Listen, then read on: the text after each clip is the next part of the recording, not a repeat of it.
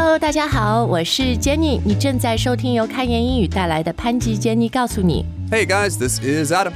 好，那现在九月一号哈开学了，which means kids, it's time to put down your phone, pick up a book and read.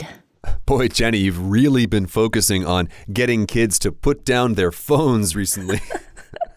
It's my struggle, my daily struggle. Hopefully now my kids，老师会跟他们说啊，做功课 read 看书。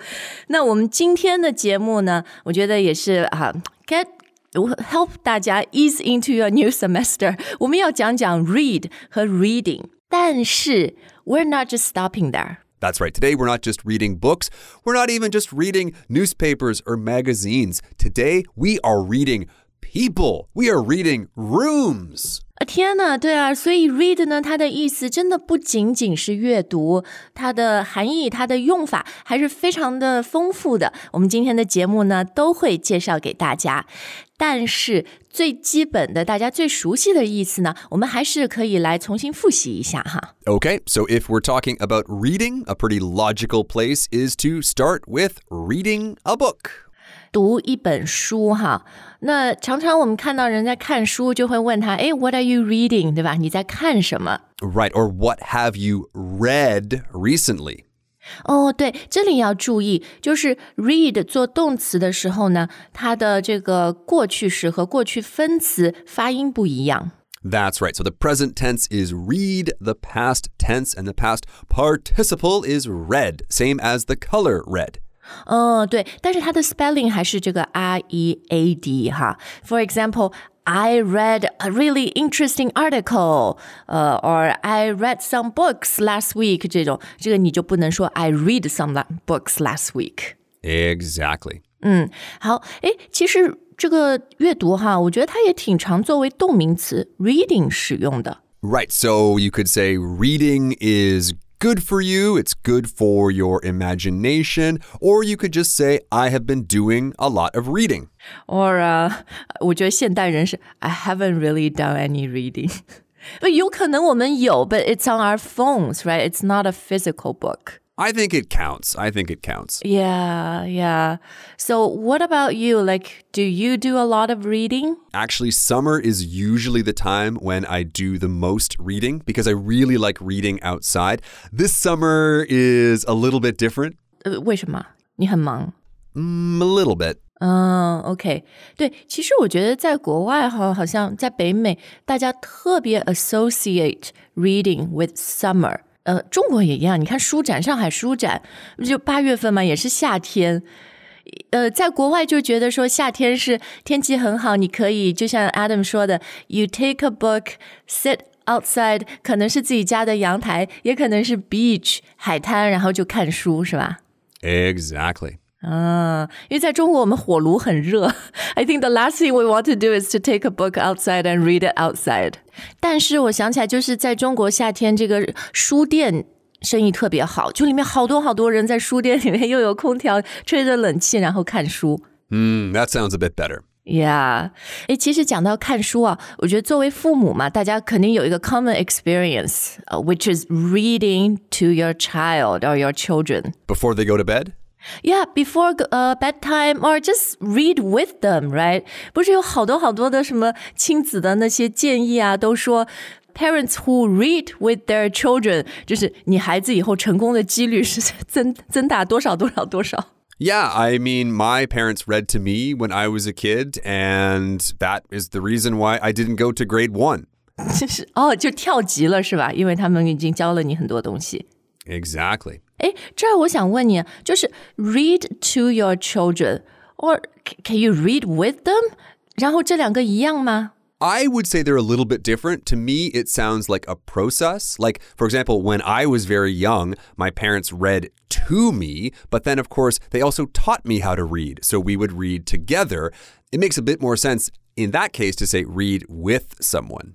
没错，所以这个 to 和 with 两个介词，呃，它其实意思还是不一样哈。你 read to someone，那个人是动作的接收者，对吧？你读，他听。比如说小孩很小的时候，但他慢慢长大了以后呢，你们就可以这是一起做的事情。So you can do it together. You can read with them. Exactly. 哎，然后还有一个，我觉得是 我小时候上英语课的时候，我们老师常常说的，我到现在记忆还是很深刻，就是 read it out loud。他就说你们呃英语念的那么轻，英语是学不好的，就很鼓励我们一定要 read aloud 这样。Right. Okay. So you just said read out loud and read aloud. We should be pretty clear. Those two phrases mean the same thing. 啊，所以一个是 read out loud，就是把它读出来，而且是以响亮的声音读出来。You got it. 还有一个是 read it aloud。aloud 是一个副词，是吧？adverb。 That's right. 好，那 read 作为动词看完了以后呢，我们看看它作为名词的意思哈。 Right. So I'm actually staying close to a bookstore right now. And every day I walk past that bookstore, there is a big sign that says Summer Reads. 夏天的阅读是吧？这里其实阅读它讲的就是书，basically。 Right, right. We're not saying that Summer is able to read like Adam reads, Jenny reads, Summer reads. We're actually just saying this is a book that you can read in the summer. Yeah, so uh, just now Adam used it in its plural. 其实如果你说这本书很适合夏天看，you can call it a great summer read, right? It's a great, uh, or even a great beach read. Right, right. Or a bedtime read. 呃，对，就是适合睡前看的哈。Also, a great airplane read。很多人就就经常你看他书店嘛，都是卖什么成功学啊，然后怎么发现自己啊，就这种书。Great when you're stuck on the plane。 Right, and you have nothing else to do. 对，其实我们讲一本书很好看，we can also say like this book is a great read，是吗？ Right, a great read. Or if the book is a really, really, really, really great read, we can even say it's a must read. 好，那当然要看书呢，我们需要有看书的人哈。 Okay, so someone who reads books, we can call that person a reader. 对，其实一个 reader，呃，我觉得更多我们会说你的阅读习惯，比如有些人看书很快，有些人看书很慢，对吗？ Right, a fast reader, a slow reader. or 呃，有些人很爱看书的，and they are an avid reader。 Right, I am an avid reader. He is an avid reader. 对，我觉得 avid 这个词就是一个很 passionate、也很 enthusiastic 的意思，是吗？ You read my mind, but actually, oh, sorry, we're not supposed to talk about that phrase yet. 嗯，对对对，那个后面讲，因为我的点是说，avid 它其实就是一个很热忱、很热衷的人啊。呃，他最常用的就是在这个搭配里面和 reader 放在一起，such an avid reader 就特别爱看书的人。 Right, and you might even describe an avid reader as someone who is well read. 哦，对，这个搭配也很好哈。我们这里把 read 就是变成了像形容词，对吧？然后前面再加一个 well，就是他看了很多很多的书。 Yes, exactly. It basically means this person is pretty smart, pretty knowledgeable. Mm, exactly. They are very well read. Maybe they are reading English at Cambridge. Oh, wow, fancy. 对，其实这里呢讲的，我们想告诉大家的就是 read 它还有一个意思，and it's used more in Britain 是吧？In British English，就是你在大学里面学什么。 Yes, exactly. This is not something that we would say in North America. It would probably confuse people in North America. 对，但在英式英语里它很常用啊，就是 someone oh they're reading history at Cambridge，就在剑桥学学历史学什么，好像都是这些比较文学 liberal arts 的专业。呃、t h e y use read just to mean study。 Hmm, right, right, right. Or maybe you might hear this in another phrase like reading for your finals. 啊，呃，final exam 对吧？然后这里的 reading 不光是读书，就是 study 的意思。 Right. Ooh, there is one kind of related way we do use this in North America, which is reading week. Reading week 阅读周吗？ This is basically a break for university students to catch up on their studies. 啊，就更多的就是 in general 的 study 学习复习这样。 Exactly. OK, got it. 好，那当然，read 作为学英语的呃学习者以及我们教英语的老师来说，它还有一个很重要的意思，就是这个词怎么读，这个词怎么念。 Right, right. How do I read this word? 对，这里 read 其实就是说它 how do I pronounce 怎么发发音 Right, because how do you read it? I don't know. You read it with your eye? ，yeah not just visual 是吧？ Right, it's about the pronunciation. 好，那看完了 read 这些意思以后呢，我们今天节目的最后要为大家介绍一下 read，它作为比如说 read the room、read people 要怎么用哈？ Right, so here basically read means to assess, to analyze, to understand. 对，就是解读。所以在中文里面，你看我们说读书阅读，但是像那种 analyze，我们也会用读这个字，解读 interpret，对吧？ Okay, so this must be a fairly universal thing. After all, we're all people. We all need to understand each other. We'll need to read each other，是吧？ Right, and some people are very easy to read. It's very easy to look at them and think, I know what this person is thinking. And other people, not so easy. 哦，所以一个人，当我们说 they are easy to read 的时候，就是他是一个很简单的人，然后可能他的很多喜怒哀乐都在脸上都会表现出来。 Exactly, exactly. Whereas other people, they might have a lot of secrets or they might be very deceptive. 嗯，或者他们就是就 不太表露自己的情绪的。 Right, right, exactly. So you could just say someone is not very easy to read. Is he happy? Is he sad? Should I should I offer him more potatoes? 不是，这可以说 they're hard to read 吧？ Right, or I just can't read that guy. 哦，就是你不能解读他啊。I can't quite read him or her。 诶，其实解读除了搭配就是 people 人以外啊，我们还可以就是 we can read someone's mind, we can read someone's lips, right? Yes, so I did use the phrase read one's mind earlier. This one just really means to understand what the other person is thinking. Yeah，但我觉得他常常用的就是你们呃两个人正巧想的是一样的，呃呃正巧你们两个有同样的一个呃想法，so you can say, oh, "Wow, you read my mind." Right, like what should we have for dinner tonight? Let's have pizza. Oh, I love pizza. You read my mind. 对对，这个我觉得是比较怎么说呃小的 spontaneous 的一些事情哈。然后呢，还有的时候 to read someone's mind 就是比较深刻。It's like you know reading people。 Right, exactly. Like, for example, maybe someone is being very uncommunicative. They're not saying what's on their mind, and you have to guess.